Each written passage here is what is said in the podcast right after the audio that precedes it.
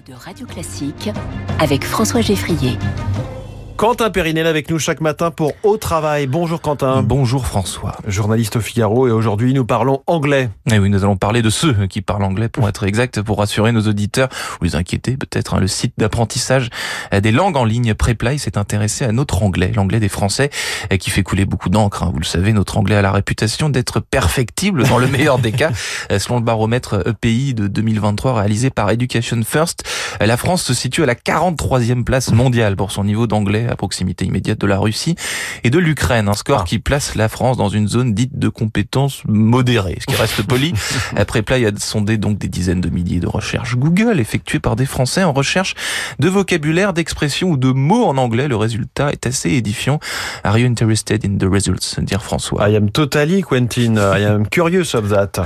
Et vous avez raison. Cette étude révèle les mots et expressions à traduire les plus recherchés par les internautes français sur les moteurs de recherche et nous permet d'affirmer ceci.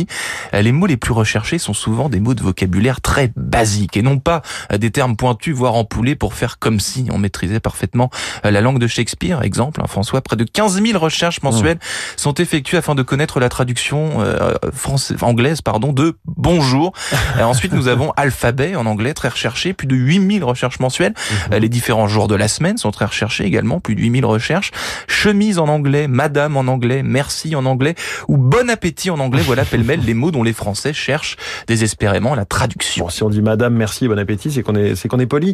Que révèlent ces résultats, Quentin? Alors deux choses, trois, donc les Français sont polis, vous l'avez dit, mais deux autres choses, évidemment, euh, les Français ont des progrès à faire, ils n'ont pas confiance en leur niveau d'anglais, mais aussi le fait que nombreux sont ceux qui doivent utiliser le moteur de recherche non seulement pour obtenir une traduction d'un mot, mais aussi pour être certain de l'orthographier correctement. Et à ce jeu-là, il semble que Thursday, jeudi, soit plus compliqué à retenir que Monday, lundi, justement. Mmh. La dernière tendance qui montre que leur est grave, selon le baromètre Education First, les Français sont 60% à reconnaître qu'ils ont raté une opportunité professionnelle à cause d'un anglais défaillant. Ah L'éventail de ces opportunités manquées est large. Hein. Ça peut être une promotion, euh, un contrat, une expatriation, un poste de manager, donc euh, au travail, donc pour perfectionner notre anglais. Let's go back to work, mon cher Quentin.